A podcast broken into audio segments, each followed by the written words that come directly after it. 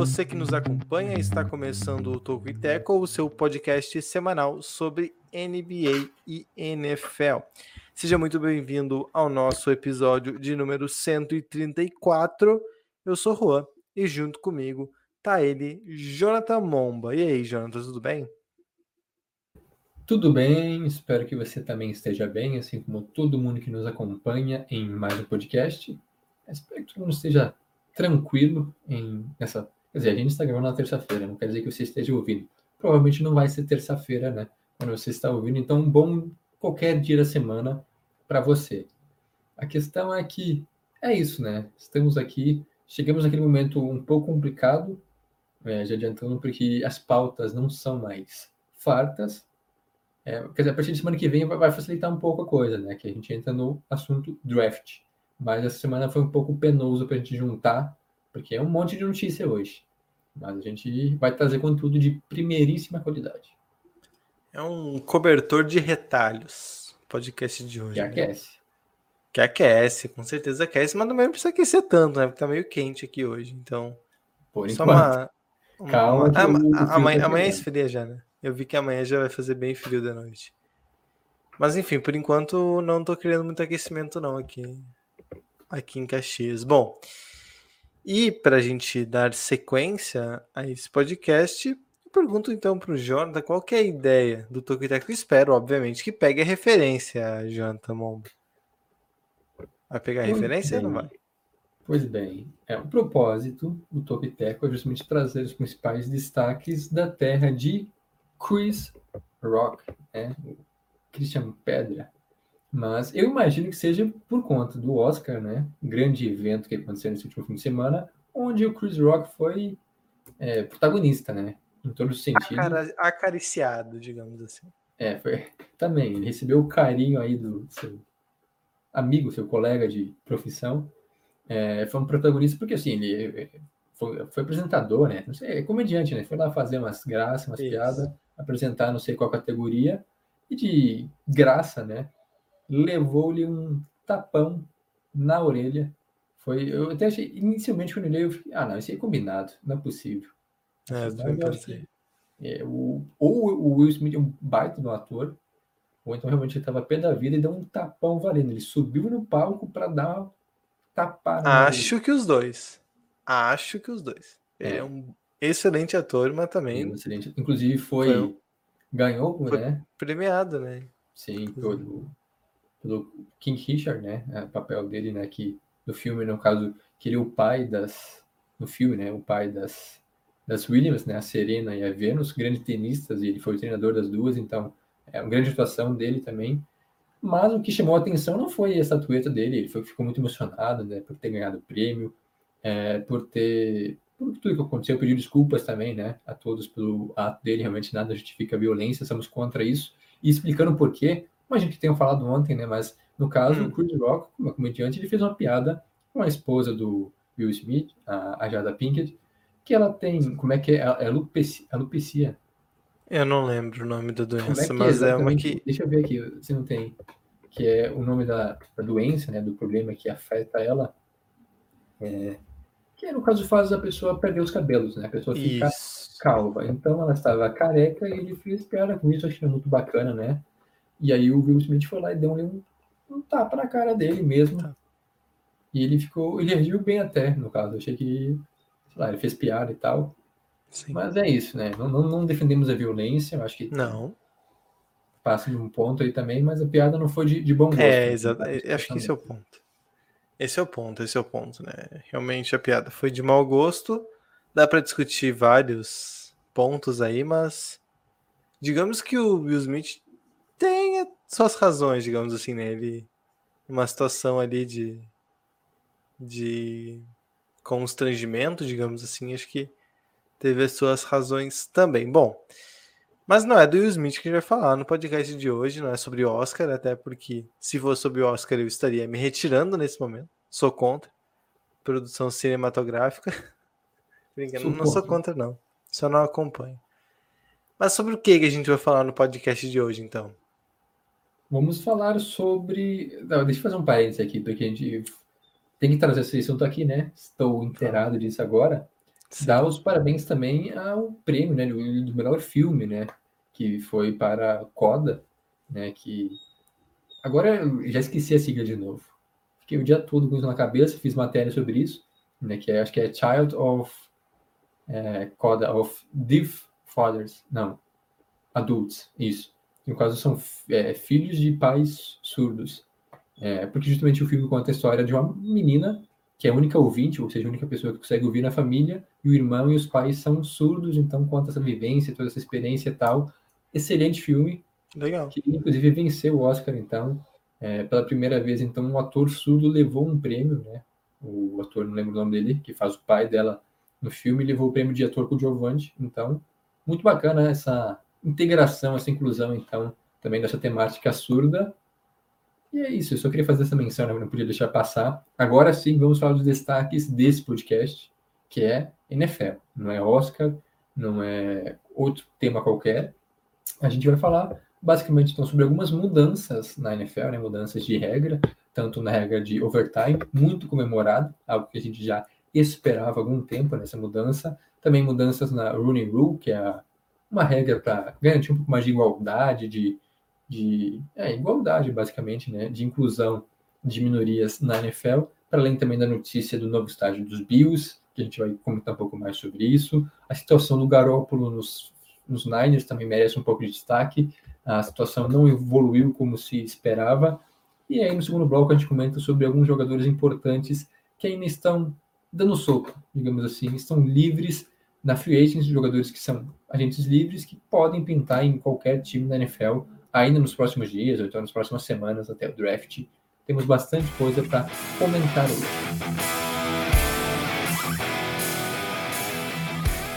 Perfeito. Bom, então, para a gente iniciar este podcast né, de uma maneira definitiva, vamos começar pela, pelas mudanças de regras. Né? Acho que a mais comemorada, como o Jonathan já comentou, foi a, a mudança de regra uma das mais comemoradas dos últimos tempos, eu diria, inclusive, essa mudança de regra na prorrogação dos playoffs, né? Como que era e como está agora antes é, nos playoffs, né? E assim como na temporada regular, quando o jogo ia para a prorrogação, né? Terminasse o tempo regulamentar empatado, primeiro time que anotasse um touchdown, independentemente de ter sido a primeira, segunda, terceira, quarta posse, né? Tanto faz primeiro time que anotasse um touchdown venceria o jogo.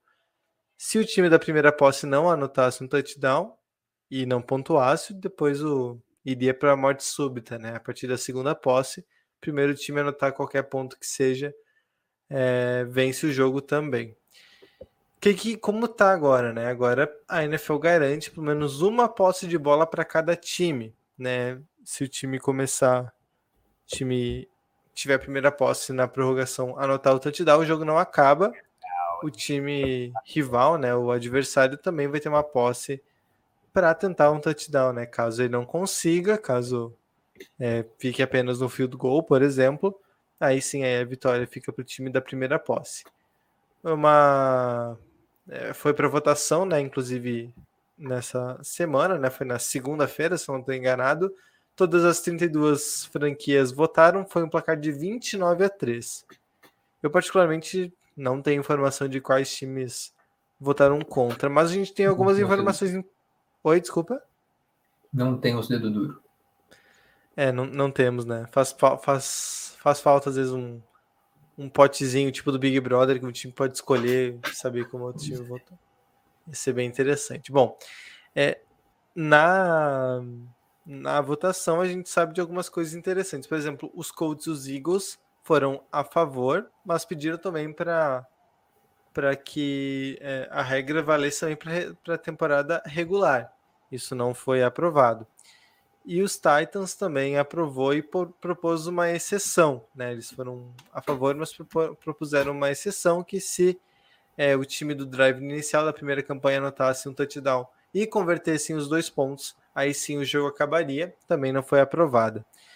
E para finalizar essa parte mais informativa, é, na temporada regular a gente tem desde 2012, né, que foi quando foi instituída essa novidade, é, foram 12 jogos em prorrogação na pós-temporada, sendo que sete foram vencidas pelo time da primeira posse. Na última temporada, inclusive, a gente teve um caso né, dos Chiefs eliminando os Bills, né, na primeira posse mesmo, o Mahomes foi lá e destruiu o jogo. É, então, mostrava mesmo que o time da, da, da campanha inicial levava sim uma vantagem, né? Principalmente porque a gente está falando aí de times muito bons e alguns times muito bons ofensivamente falando. Essa era uma das regras mais polêmicas da NFL, sem dúvidas. É o que se discutia já há alguns anos, né? É, se pedia uma mudança, né? E agora ocorre, então. É, não sei, meu áudio tá bom, assim, eu tenho a sensação que tá um pouco baixo. Tá normal. Aqui, para mim, tá normal. Ótimo, ótimo. Então, vamos seguir. É, a questão é, ocorre justamente por causa desse episódio à parte, né? Entre Chiefs e Bills, no divisional do ano passado, quando um dos melhores jogos, talvez melhor jogo da história dos playoffs da NFL, né? Não lembro o placar agora, mas ambos muitas pontuações, né? passaram os 40 pontos. E aí a gente teve simplesmente quatro touchdowns, ou cinco no two minute warning, acho que é, foram três, tá? Então field goal também, né? Mas que foram três ou quatro field goals no time warning, e aí o jogo vai para prorrogação, todo mundo naquela insanidade lá, e aí os Chiefs vencem o sorteio, né, o coin toss, e pontuam na primeira, na primeira campanha e acabou o jogo. Foi um anticlímax horrível, independente de qualquer time que esteja envolvido, é, o fã de NFL não vai gostar disso. Tipo assim, você poderia ver o, o, esse tiroteio maluco da, do jogo é, em tempo normal, poderia continuar na prorrogação, né, no overtime também, mas aí acabou por conta disso. E acho que o ponto letal nessa história é justamente que não é justo, né? O coin toss basicamente na moeda. Se decide na moeda, quem vencer tem a chance de. tem grande vantagem, para falar a verdade. Porque se você pontuar, anotar um touchdown na primeira campanha, acabou o jogo. Então não existe chance para o time adversário. Então era muito injusto. Era muito pendente para quem vencesse. E era basicamente na sorte. É, alguns times até cogitaram né, uma outra alternativa colocada, apresentada, né, pela, não sei qual foi a equipe agora, mas também foi discutida é que o time mandante tivesse a vantagem, né? Ah, no caso, o time mandante tem melhor campanha, né, já que é playoffs, então ele começa jogando é, o tem a chance de vencer a partida. Já um pouco mais democrático, faz mais sentido, ao meu ver, mas também gosto de tem que ter pelo menos os dois times tem que ter a chance, né? Tem que ter a oportunidade de pontuar, de anotar um touchdown, um field goal, pode vencer o jogo, inclusive também muda um pouco a dinâmica. Porque agora o time pode lá, ah, vai lá e chuta um field goal, mas aí, e aí? Não dá segurança porque outro time vai ter uma, uma nova chance e ele pode anotar um touchdown tranquilamente. Então, eu digo por quê? Porque os, as equipes vão repensar agora, sei lá, é uma quarta para um ou para dois, e aí o time, tá, a gente chuta o field goal ou a gente risca a conversão para tentar um touchdown.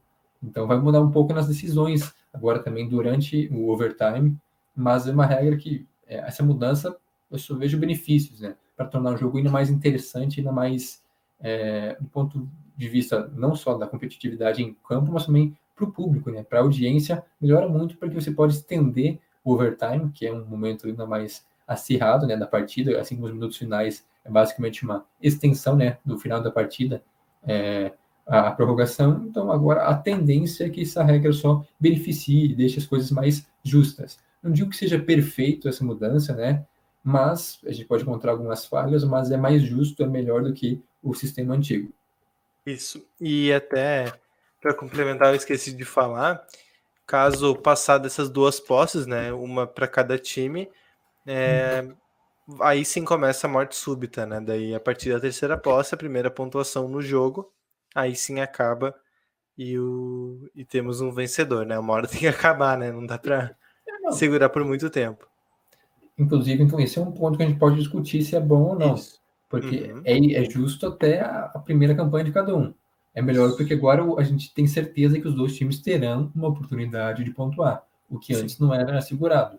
Só que assim, passou, aí estavam os dois não pontuaram, os dois chutaram de gol, os dois é, anotaram um touchdown. Beleza, segue a mesma coisa de antes. Se o time que venceu o sorteio, não sabemos como é que vai ser essa questão aí, é, segue a mesma coisa, né, com o coin toss, né, que é jogar moedinha para cima e quem vencer tem a oportunidade de jogar primeiro, aí sim o time já tem uma vantagem, né, porque se passar dessa primeira rodada, né, de, de oportunidades, aí tem a vantagem de pontuar e acabar com a partida. Mas, como já disse, é, tem uma melhora em relação ao antigo sistema, e essa informação que o Rua trouxe também logo no início é bem interessante, né, que desde que essa regra foi implantada em 2010, né, de o time que vence com toss é, se pontuar, né, fizer um touchdown, acaba o jogo, foram realmente 12 oportunidades. Nessas 12 vezes que aconteceu, ou seja, basicamente uma por ano, né, em playoffs, a gente está falando, de 2010 para cá, 12 em 7 foi na primeira campanha, ou seja, o outro time não teve oportunidade de pontuar em 7 situações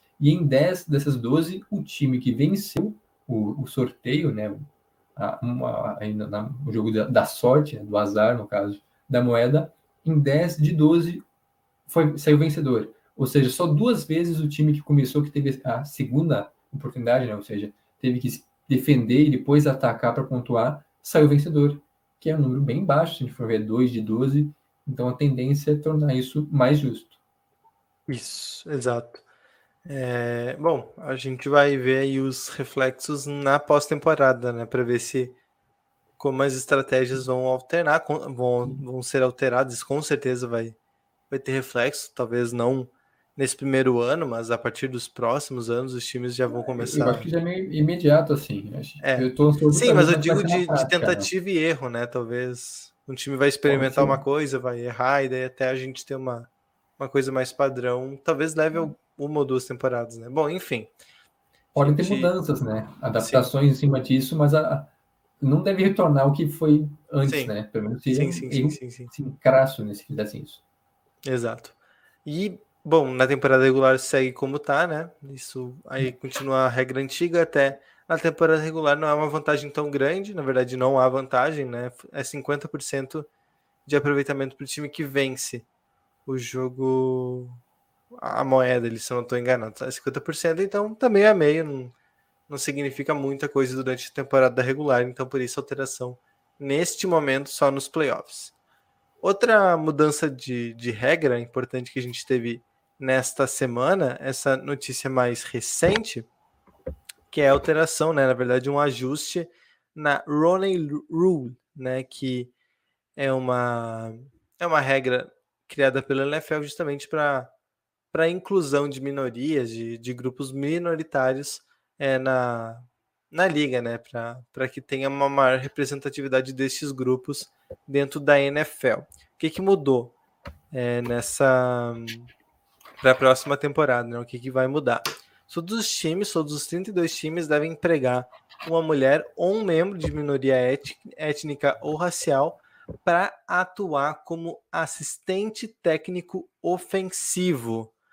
É, vai ser um contrato garantido de um ano, né? Essas pessoas vão, vão ter que receber pelo menos é, um ano de, de, de contrato, né, garantido. E por que, né, ofensivo?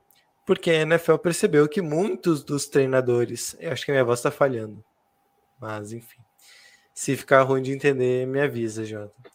É, uhum. Se é, a NFL percebeu que muitos dos treinadores atuais da NFL, e realmente, se a gente pensar nos principais, todos vêm de uma escola mais ofensiva, foram coordenadores ofensivos em times ou vieram é, é, a maioria de um viés é, ofensivo, né? McVeigh, Shanahan, enfim, aí a gente vai ficar muito tempo citando os principais nomes são dessa vem da coordenação ofensiva. Por isso a NFL pensando já a longo prazo, né, de trazer essas pessoas, né, essas, essas classes minoritárias para essa parte do jogo, esse setor ofensivo, pode ser que no longo prazo talvez a gente tenha mais treinadores negros, talvez treinadoras mulheres, ou enfim, é, homossexuais e assim, é, assim vai. Então a NFL vai pensando a longo prazo justamente criando essa lei agora. Achei interessante, inclusive, né? Não, não, não tinha parado para pensar nessa parte do de que faz muito sentido colocar como coordenador ofensivo. Não dá para simplesmente obrigar os, os times a contratarem treinadores, né? Não, não é assim que as coisas funcionam. Mas colocar de assistente, de coordenador ofensivo, realmente é, parece fazer bastante sentido. Eu só não entendi porque tem que ser especificamente ofensivo, né? Porque é nova onda e tal, mas poderia ser defensivo também, né? Acho que não pode ter especificado tanto assim se é ataque ou defesa. Mas o que importa mesmo é o que, que essa, essa regra, essa norma, ela representa para a liga. Primeiro, eu acho um pouco chato ter que haver uma regra para isso, né? Uma regra que meio que obriga os times a contratarem alguém de minoria, mulher e tal, é, que os times não façam por iniciativa própria. É, realmente a gente sabe, tem casos de times que realmente contratam, entrevistam pessoas de minoria só por causa da regra. Não porque, ah, não, a pessoa é talentosa, a pessoa tem capacidade, a gente vai entrevistar para o cargo. Não, a gente precisa de alguém de minoria para preencher esse requisito aqui em tal cargo, então a gente vai entrevistar tal pessoa, mas a gente já descarta do, do grupo aí, né, dos nomes, para a vaga realmente. Chato isso. Mas a regra em si, que foi implantada em 2003, né, pelo pelo Rooney, né? Por, pelo Art Rooney, que inclusive ficou por muito tempo lá em Pittsburgh, né? Uma lenda lá nos Steelers, e aí também implementou várias coisas bacanas lá e também depois na liga. Então essa regra leva o nome dele. É, inclusive ele segue vivo até hoje, né? Fazendo, ajudando, ajustando algumas coisas na liga. Quanto a isso, então, que o Rua trouxe, né?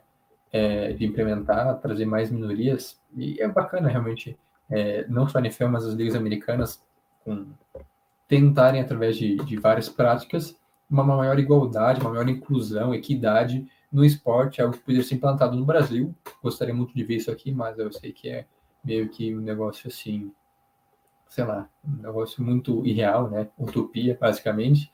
Mas comentando sobre a regra, trazendo alguns números aqui para a gente ter noção das coisas, é, tivemos um número, uma, um aumento, né, um crescimento nos números uh, na última temporada.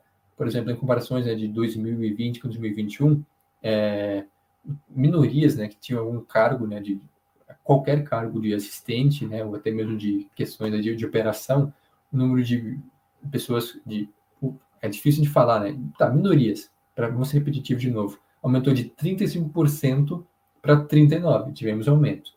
O mesmo aconteceu também no cargo de coordenadores defensivos. Perdão, talvez por isso, né? Vou focar mais no ataque, porque a defesa já tem mais nomes. É, que aumentou dois, né? Foi para 15. 15 dos 32 coordenadores defensivos da liga são pessoas de minoria, no caso, pessoas negras, pessoas de origem é, latina, né?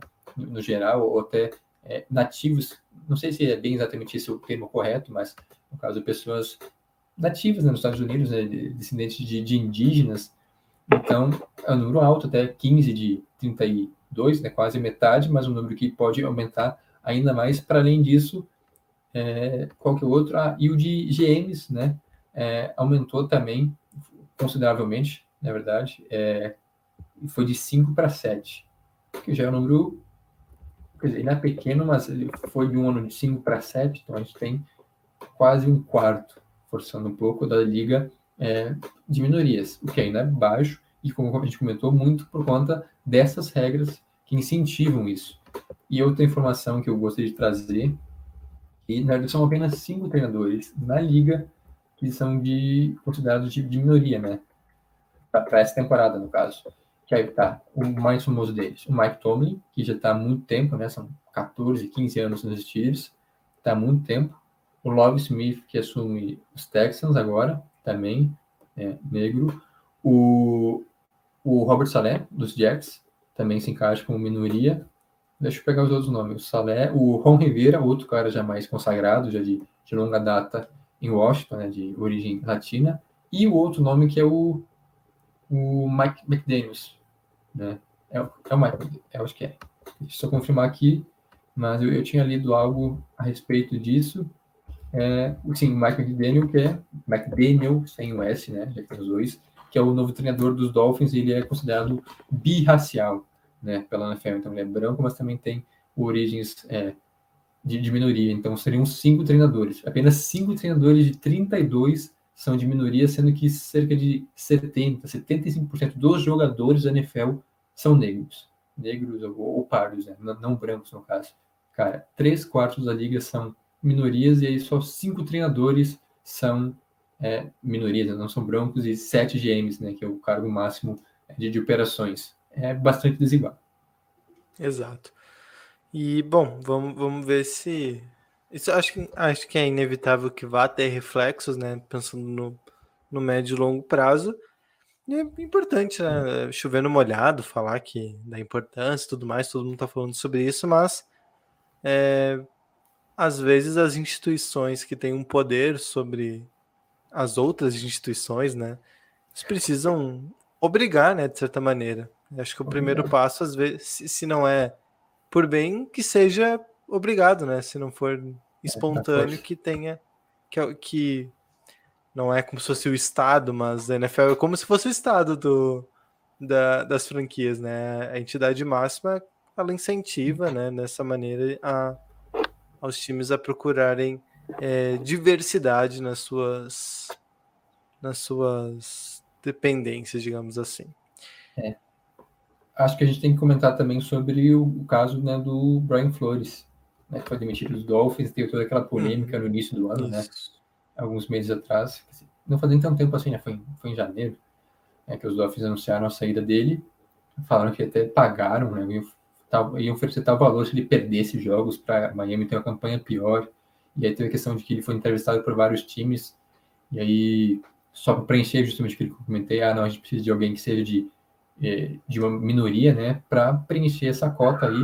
A gente vai acrescentar, a gente lá, tem quatro, cinco candidatos brancos, precisamos de alguém de minoria só para dizer que a gente entrevistou, mas nunca realmente consideraram a contratação dele, e aí virou polêmica, porque o Bill Belichick foi lá e parabenizou ele, dizendo que ah, parabéns por conseguir o cargo nos Giants, quando na verdade os Giants contrataram o Brian Dable, que era o ofensivo coordenador, né, o coordenador ofensivo dos Bills. E aí ele se confundiu para os nomes e o Bill Belichick mandou o zap pro cara errado.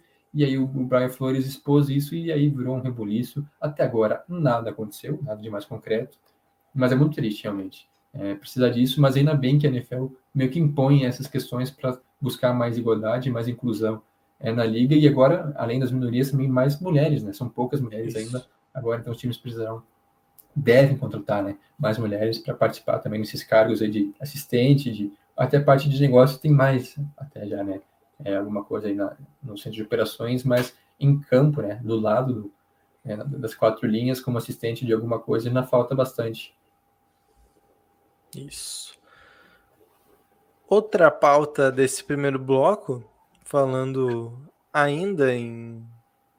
Ah, a gente tá falando, da... você está falando dando exemplo da FC Leste, a gente se mantém por lá para falar do novo estádio do Buffalo Bills foi anunciado nessa semana a construção é, do. Não tem nome o estádio ainda, né? Ou tem? E eu não achei aqui. Bom, acho que não tem. Se tiver, Jonathan, tu, tu me interrompe, por favor. Preço estimado em 1,4 bilhão de dólares, então vai ser, acho que o mais caro da história da, da NFL. A ideia a, a ideia é que a previsão, a ideia é que entrega seja prevista para o dia, para o ano de 2026, ou seja, daqui a quatro anos, né? Tem um tempo aí.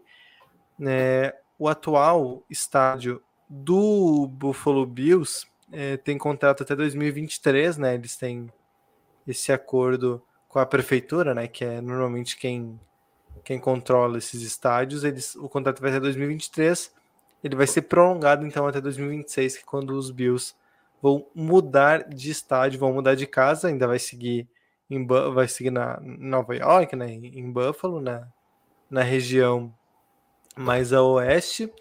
Inclusive perguntaram para a prefeita da cidade é, os motivos né, dessa construção, porque é um aporte muito grande, né? Boa parte desses 1,4 bilhão é, vai ser aportado pela prefeitura, pelo poder público, e um dos motivos que ela disse é a gente garante os Bills por mais 30 anos, né? Que são que é o contrato, a gente garante que eles vão, vão ficar por aqui por mais 30 anos, pelo menos. Então tem isso também, né? Às vezes é um investimento, mas pensando em todos os atrativos que um time da NFL traz para uma região, né? A gente não está falando nem de um estado que já é muito rico, mas de uma região, é, como o Buffalo, que não sei se tem outro time em esporte americano. Tem, Janta? Acho que, acho que não, né? Por tem, ali, né? tem o Buffalo Sabres no, na NHL, né? Mas que algum tempo, assim, com todo respeito, fede a ruindade, assim. É, tipo, sei lá, um, um, Jets, um Jaguars da, da NHL.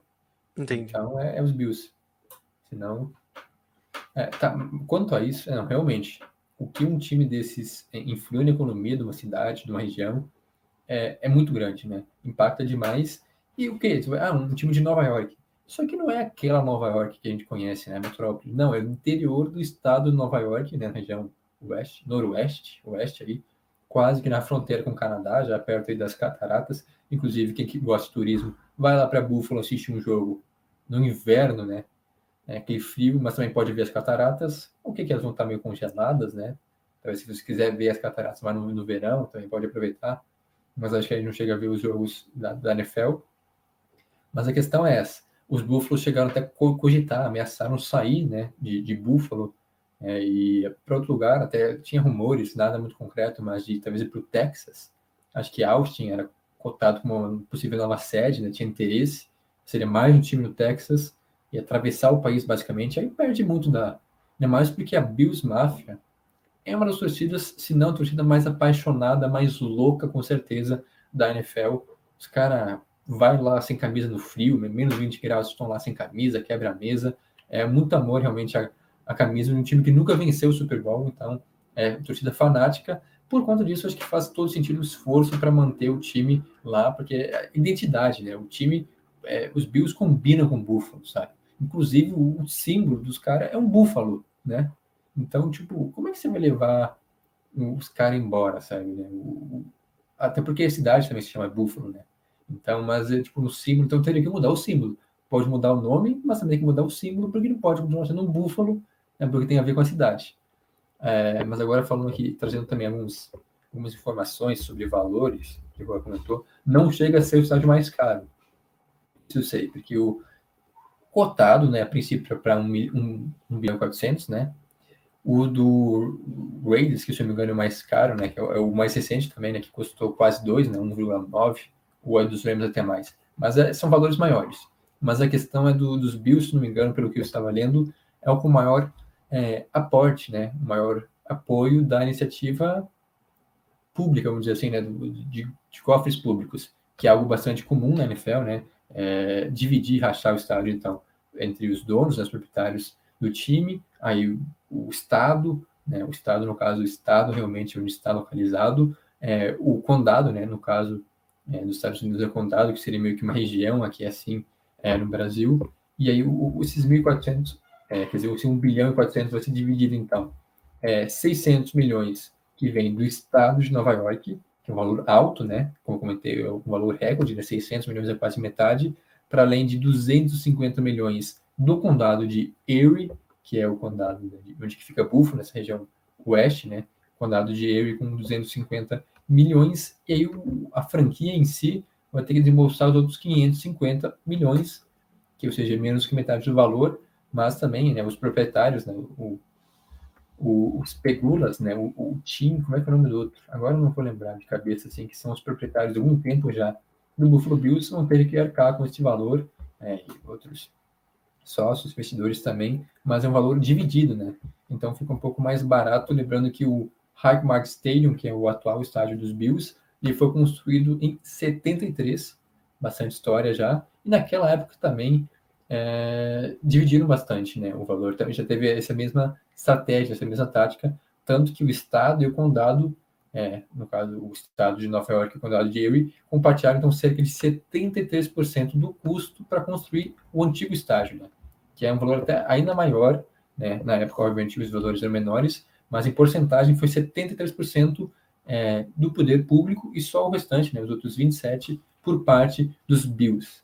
Mas a questão é essa: o que importa, além de todos esses números e informações, é que os Bills devem continuar por mais um longo período em Buffalo, o que é bom para a região, é, porque também vai gerar empregos, inclusive, não sei quantos mil empregos vão ser gerados com a construção do novo estádio, né, é, de pessoas lá é, em Buffalo. E para a economia local, né, para a torcida apaixonada, fanática pelos Bills, só tende a melhorar, porque eu particularmente sou contra esse negócio de ficar mudando a franquia de cidade. Não gosto muito, a não sei que tem um motivo claro, assim, escancarado. Porque os Raiders já fizeram isso várias vezes, os Rams já atravessaram o país. Lá no, nos primórdios, vários times fizeram, né? É, mas mais recentemente é isso, né? Os Rams que foram para Los Angeles, os Raiders que saíram de, Oakland e foram para Las Vegas. Melhor evitar, porque realmente Buffalo é um dos times mais carismáticos e combina demais com o lugar onde ele está. Né? Buffalo, no caso, os Bills, né? Combina com Buffalo. Exato. O atual estádio do, dos Bills é o quarto mais antigo da NFL, né? É Construído em 73, então. Bom, mais um antigo aí que vai cair, mas ficam as memórias. A gente faz um obituário depois do, do, do Highmark Stadium. Bom, hoje, Jonathan, tem uma proposta para ti. Vamos lá, ó. A gente já passou de meia hora de podcast. Minha proposta é a seguinte: a gente faz o um momento merchan agora e na volta a gente fala do Garópolo e depois o tempo que sobrar a gente fala do, dos free agents, pode ser? Excelente. Você que manda, patrão. Beleza, então vamos tocar aqui o momento merchan. É, a gente está também no nosso site, tocuiteco.com, basta acessar lá para conferir nossos textos, nossos. Na verdade, todos os produtos do Tocuiteco estão por lá, principalmente os textos, mas por lá você nos acha em todos os nossos nossos outros meios. Assim como no Twitter e no Instagram, no arroba Tocuiteco, lá no link da bio, você é direcionado para onde você quiser. E um desses links é para a nossa newsletter, nessa newsletter semanal sobre NBA e NFL. Toda sexta-feira de manhã a gente entrega um resumo das principais notícias para você direto no seu e-mail. Para se inscrever de graça na newsletter, lembrando, a gente não cobra nada por isso, basta acessar tocoiteco.substack.com. É, o link está na descrição do podcast também, caso você queira apenas clicar no botão para ser redirecionado para lá. E também estamos nas, nos agregadores de podcast, né? Para quem prefere nos ouvir via podcast, estamos nos principais agregadores, incluindo a Aurelo, porque na Aurelo a gente faz um apelo especial, porque é o único, no único agregador que remunera o produtor de conteúdo. Então, gente faz um pedido especial para que, se você puder e quiser, ouça o Tocoiteco na Aurelo, baixando o aplicativo ou buscando a versão web. E também, caso você prefira assistir ao podcast, né, a gente sugere que você vá ao nosso YouTube, no nosso canal no YouTube, e confira é, as gravações. A gente sempre conversa um pouco antes, um pouco depois, dependendo de quantas interações temos no ao vivo, mas a gente sempre troca uma ideia é, com o pessoal que está com a gente. Então basta acessar nosso canal lá, se inscrever, curtir os vídeos e ajudar muito a gente. Lembrando, a gente faz as gravações ao vivo por lá, todas as segundas e terças, por, por volta de 7, 7 e meia, a gente está entrando ao vivo para ficar mais ou menos uma hora e 15, uma hora e meia direto por lá. É isso, a gente volta para o nosso podcast para agora sim falar do Garópolo, Jimmy Garópolo, que, bom, era uma das pedras mais cantadas nessa off-season, né, nessa intertemporada, a troca dele, né, com ele fez não, não teve nenhum problema, jogou a última temporada com todos, todos aqueles altos e baixos que a gente já conhece, então não, não aconteceu nenhum fato novo aí para que as coisas mudem. Mas a verdade é que era muito óbvio que o Trey Lance seria mais aproveitado em 2022. Esse era o planejamento dos Niners, né? todo mundo projeta isso, inclusive, vai para o seu segundo ano, era considerado um quarterback cru no seu ano de novato, então fazia muito sentido que ele fosse trabalhado para no segundo ano aí sim desabrochar para assumir a posição de uma das melhores equipes da NFL. Porém, tá lesionado o Garópolo, né? Ele tá, tá machucado, tá, tá se recuperando. Acho que ele passou até por uma cirurgia, né? Né, Jonathan? Depois você pode me corrigir na, na sua vez, mas enfim, ele tá, tá ausente, né? não tá na sua condição física ideal.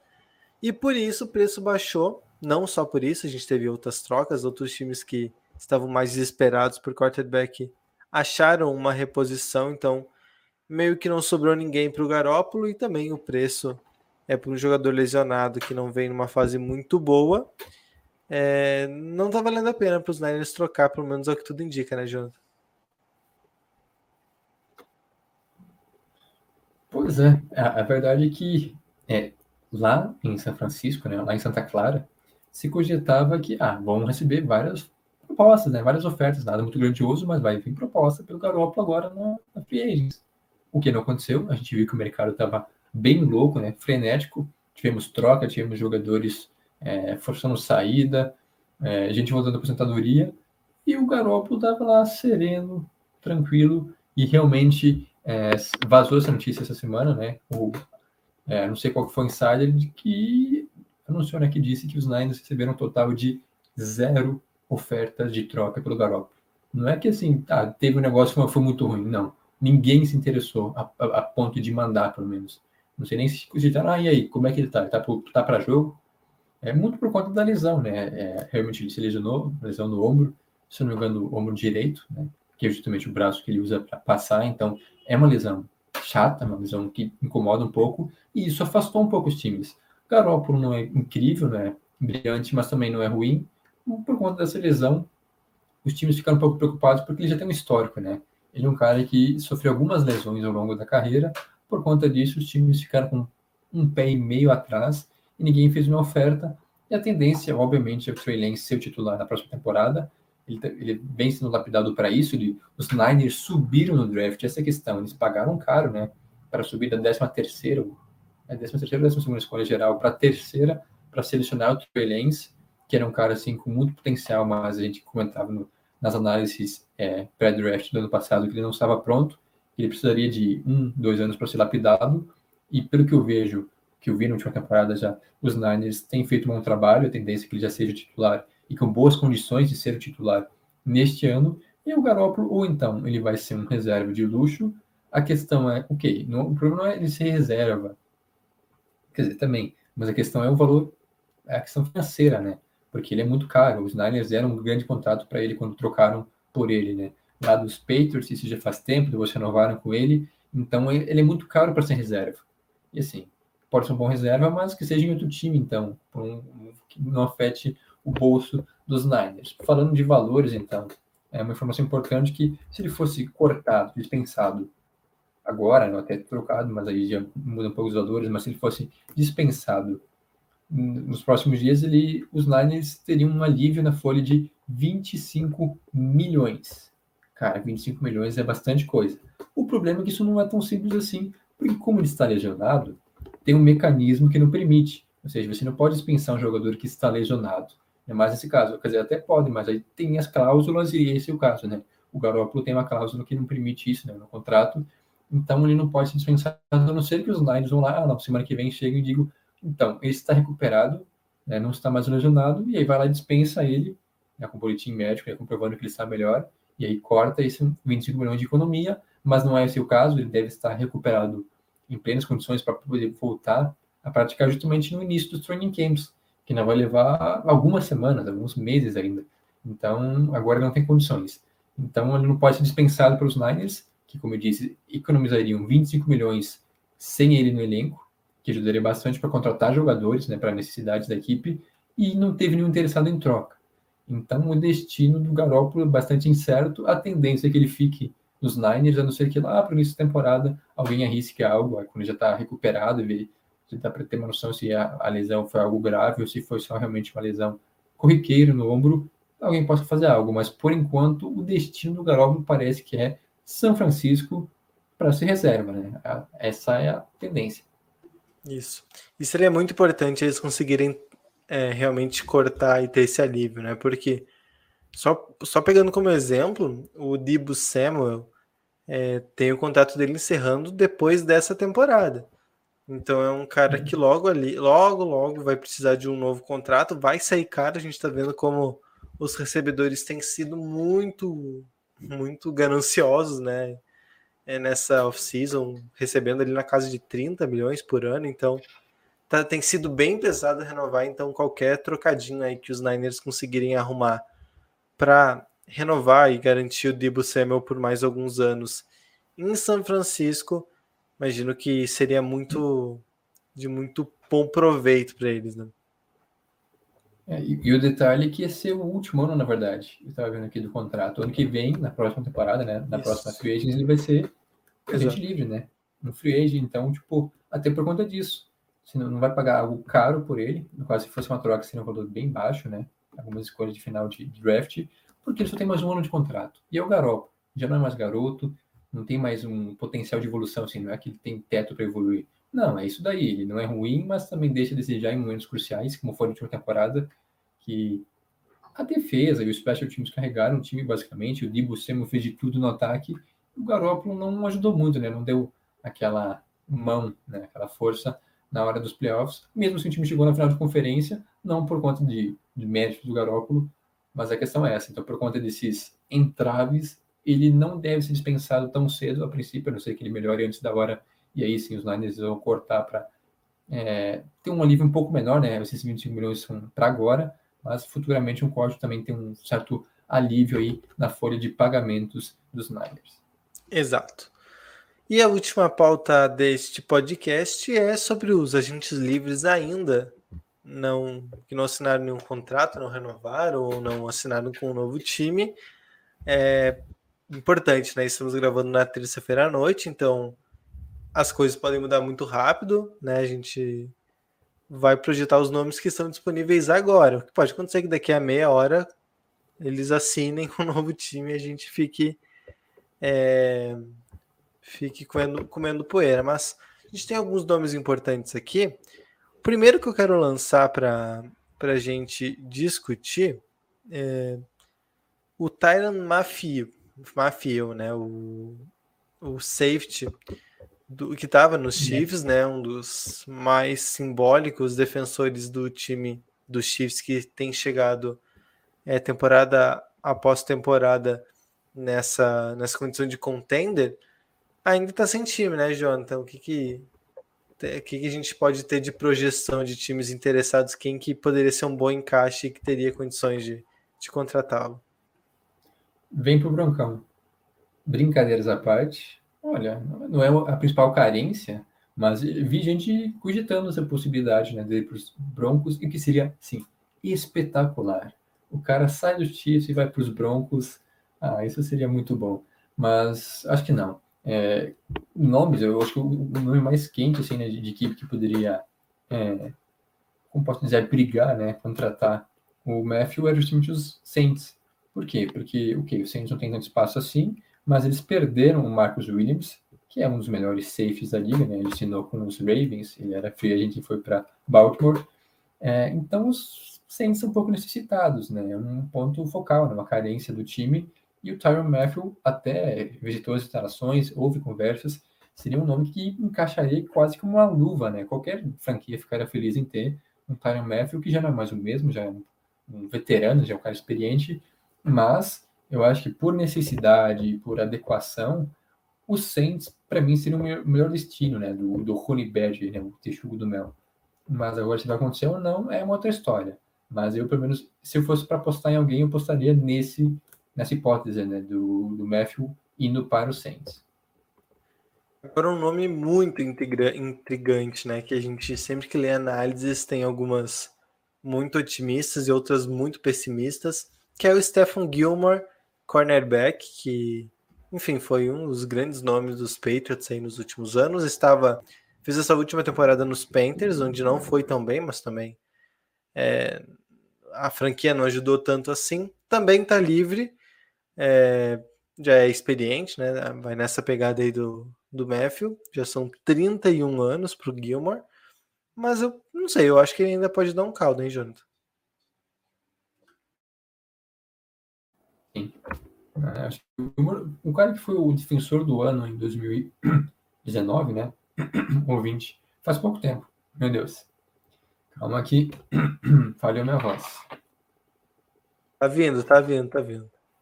Hidrata essa voz aí. É, tem que hidratar. Mas quanto ao Gilmore, que é um cara muito hidratado, não, não é mais o melhor corner da liga, é, talvez não seja entre os melhores, mas ainda é um bom cornerback. Um cara experiente, que passa muito confiança e pode encaixar em vários times. Ouvi rumores também dele visitar, mais recentes, né? É, os Chiefs, seria interessante, né? Um encaixe, assim, os Chiefs perderam também nomes, né? Perderam o Chavarius Ward, é, Ward que foi para os Seahawks, agora me falha a memória, mas o Ward saiu, então precisariam de um nome também. É, e o Gilmore seria um baita nome, se viesse para um preço mais bacana, imagino que também não seja em condições de pedir um alto salário, é, é um possível nome, né? Tem, tem várias franquias também. Até de cabeça é ruim a gente lembrar né, quais são os times mais necessitados na, na posição. Mas o Chiefs, que eu lembro de cabeça, até porque teve o interesse, né, esse, rumor, ele poderia voltar para os Panthers, não é tão carente assim na posição. Mas, é, claro que os Panthers também não sei se vão brigar por algo esse ano, então não faria sentido trazer um cara com tanto potencial, né, com tanta é, pompa, né, seria acho que a palavra correta, para um time que não vai brigar por grandes coisas, é, em questões de rivais de divisão também. O próprio Falcons poderia ser também é, é, se reforçar, né? Trouxeram, a gente até comentou na semana passada, se não me engano, né? Do, do é, que eles trouxeram o Casey Hayward, né? É, mas também não é nada brilhante assim, poderia ser mais uma boa adição. É, os Bugs, esses times contenders sempre estão em busca de reforço, né? Bugs é, poderia também ser um destino. É, até vi Cowboys, eu acho que né, eu não sei quem que era o outro cornerback ali, Trevon Diggs, não sei se renovou, mas aí já é um pouco mais distante, né? Eu acho que os Chiefs eram os front runners para para assinar com o, Stephen Gilmore. Não sei a que pés anda, mas é um cara que também passa bastante confiança, um veterano já com bastante rodagem na liga. Fechando os nomes de defesa que a gente separou para comentar hoje, tá? Depois a gente, se tiver tempo, a gente pode abrir para mais outros nomes que, que, que, faltaram, mas o queria falar do Bob Wagner, estava no, no Seattle Seahawks. É, quando ele saiu, pegou um pouco de surpresa, né? Foi ali naquela esteira da saída do Russell Wilson, então o Wagner aproveitou para para ralar o peito também, né? Saída de Seattle. É outro jogador que está disponível, ele atua como linebacker, tem 32 anos, é assim como os outros dois mencionados também já tem uma idade um pouco mais avançada. Mas para algum time que precise de algum reforço pontual, ele ainda parece bem interessante. Ah, sim, deixa eu ver aqui. Não estou mutado, não estou mutado. É, não, o, Wagner, por muito tempo, ele foi referência né, na posição. Ele ainda é. Acho que ano passado ele foi um dos jogadores com mais tackles, todo ano é, é tackles combinados, tackles solos da liga. Então, um cara que foi, por mais de uma década, pilar na, na defesa, na boa defesa do, de Seattle. E aí, realmente, agora com essa nova era, esse novo momento lá em Seattle, com a saída do Russell Wilson, né, a troca, é, a dispensa do, do Wagner, que já era uma estrela que não condizia mais com a realidade dos Seahawks, é, também vários times, aí sim, é um cara que poderia encaixar em quase todo o time na liga, então é difícil de colocar alguém.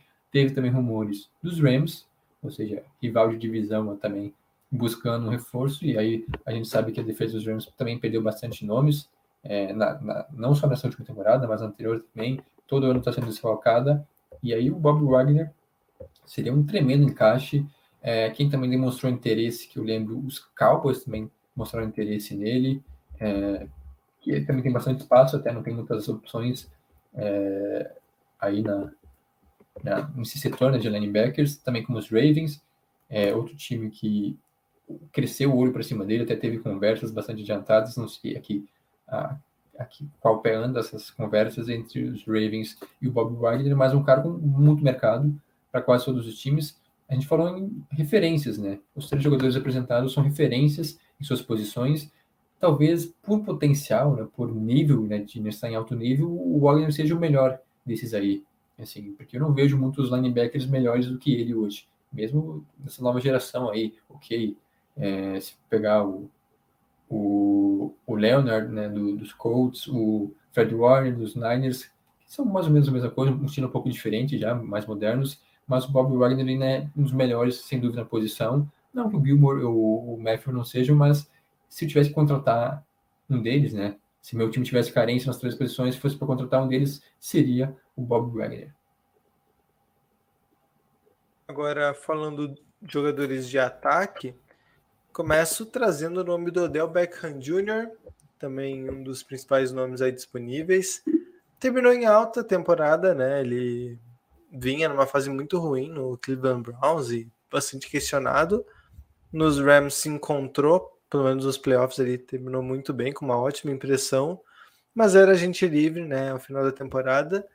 Terminou a temporada agora, está livre no mercado. Até me surpreende ele chegar disponível nessa altura, com tanto time que precisa reforçar o seu corpo de recebedores.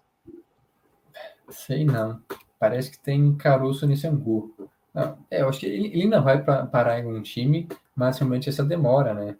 É, até, por exemplo, eu imaginava que poderia voltar para os Rams, mas aí os Rams assinaram com o Allen Robinson, é, e também trocaram né, o Woods, então até ainda teria espaço para ele, mas não financeiramente. Eu acho que o Odell ia pedir um pouco mais agora. Ele venceu um Super Bowl, que é algo que ele buscava, então é, agora eu acho que não tem mais tanta necessidade assim, eu acho que ele quer realmente ganhar dinheiro. É, até ele chegou a comentar que não fecha as portas para um retorno para Cleveland, agora mudou, não tem mais o Mayfield, é, um novo QB, uma nova cultura, quem sabe? Eu não acho que seja bacana, né? Até porque o povo acho que não está tão feliz assim com ele. Então, para voltar para lá, mas um encaixe assim, muito interessante, Packers. Ele chegaria para ser o receiver número um, porque os Packers basicamente perderam né, todas as opções. Coitado do Aaron Rodgers, que não perdeu só o Devante Adams, mas o, o Marquês Valdez Scantling também saiu. Né, o, quer dizer, o Valdez. Calma aí. Valdez, Marques Scantling. Isso. Ou é o contrário? Não, é Valdez, Valdez Scantling, acho. É. Marques, nossa senhora, eu não sei. Confundi agora o nome do cara, o Scantling. O outro, isso, o Marques. Marques, MV... Marques Valdez Scantling. Isso, isso é MVS, que é a sigla. É, não, não, importa, a questão é que ele foi para os Chiefs, né? Um contrato também de três anos. Então os Packers não têm nenhum recebedor assim de muita confiança, né? Perderam o 1 e o 2, né? Inclusive o 1 e 2 na última temporada. Então o Odell seria muito bacana, porque é um cara com muito talento, né? A gente sabe que ele é um bom receiver. Ele se mostrou bastante trabalhador, né? Quando foi para os Rams, ele ocupou essa faixa, né? De é, segundo recebedor do time, né? O Cup era a estrela e ele fez muito bem esse papel de segundo receiver. Nos Packers, poderia ser tranquilamente o número um. É, e tem talento para isso. E na recebendo a bola do Aaron Rodgers, não tenho dúvidas que daria muito certo. Se ele ficasse saudável, seria uma baita parceria. Não sei também se vai dar certo, mas seria a maior, a mais lógica, né? De ir para um time que é contender e seria a estrela do ataque, basicamente, né? Com Aaron Rodgers.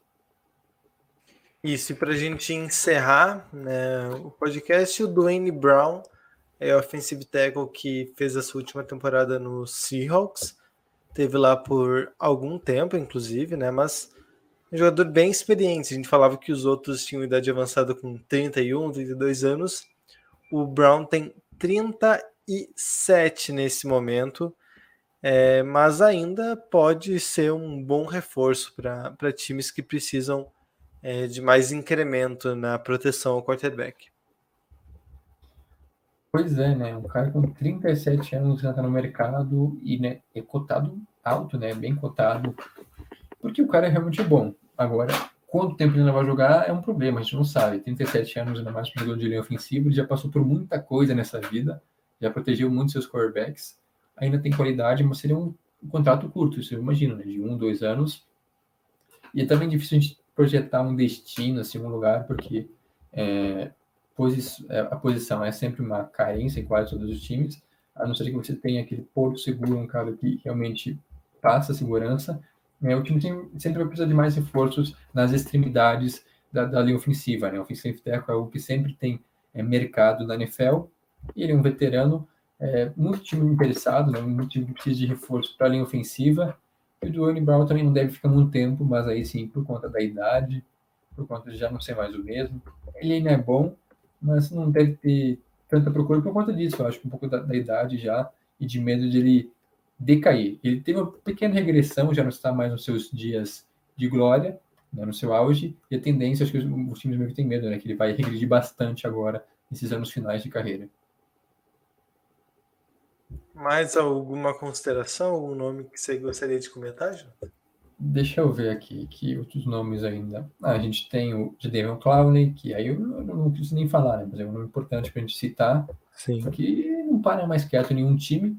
mas também um bom nome para o Pass Rush. Né? Não é mais o mesmo, nunca foi, na verdade, aquilo que se imaginava que poderia ser a primeira escolha geral do draft. Não correspondeu, mas é um nome a ser acompanhado. Além dos, do Dell, também tem outros recebedores, né? tem o Jarvis Landry, inclusive a ex-dupla dele, né? a parceria, o Dell e Landry, que nunca chegou a, a, a, dar tão certo assim né? em Cleveland, mas o Landry também é um cara muito talentoso e deve Imagina só, agora que eu estava pensando aqui, se os dois vão para os Packers. Não sei quais são as condições, se o time tem é, condições financeiras de contratar, mas os dois formam novamente a dupla agora em Green Bay. Seria sensacional. Bem melhor de servidos, né? É, não sei, acho, acho improvável. Inclusive, é, quem mais tinha mais um nome que tinha selecionado para destacar? Ah, o Julio Jones, outro veterano também está livre no mercado, então recebedores a gente tinha comentado sobre ele semana passada ou retrasada, né? E ele segue no mercado. Mostra que é, depois dessas trocas, né? Do, é, a gente não comentou a troca do Rio, né? Porque saiu no dia que a gente gravou o podcast, logo depois, no dia seguinte, é, né, do Tyson Hill para os Dolphins, pagando milhões para ele, né? Mandando cinco escolhas para seis, na verdade, cinco ou seis para os Chiefs. Antes disso, tinha, a, houve a troca né, do Devant Adams para os Raiders, então os times procuraram nomes consolidados, nomes certos, pagaram caro por eles, em vez de buscar alguém na, na agência livre, né? O Dell, que tem talento, mas se lesionou novamente, né, no Super Bowl, então é meio dúvida de como é que ele volta. Landry, Julio Jones, que passou pelo pior ano da carreira, os Titans. Então vem de momentos assim de, de se provar. O Dell até se mostrou muito bom nos Rams, mas essa lesão acabou derrubando de novo o valor dele se cogitava que ele poderia receber um baita contrato agora de um time, mas aquela lesão atrapalhou muito os planos dele. Então é difícil de projetar. A gente projetou aqui, mas se a gente vai acertar ou não é bem difícil, porque a gente, eu, eu basicamente falei um time né, para cada e tem 32. Né? Então, bem provável de dar certo, mas é só para a gente especular um pouco mais sobre os principais nomes ainda livres no mercado. Isso. Bom, o Talk Tackle então vai ficando por aqui. Não se esqueça de nos seguir no Instagram e no Twitter em arroba e também de acessar o nosso site em tocuiteco.com. Assine também a nossa newsletter em tocuiteco.substack.com e ouça o nosso podcast semanal sobre a NBA e siga os nossos perfis pessoais. Eu estou em arroba Juan Grins e você, Jonathan? Arroba Jonathan Momba. Muito obrigado a quem nos acompanhou até aqui. A gente volta na próxima semana com mais um episódio do Toco e Teco NFL. Até lá. Tchau, tchau.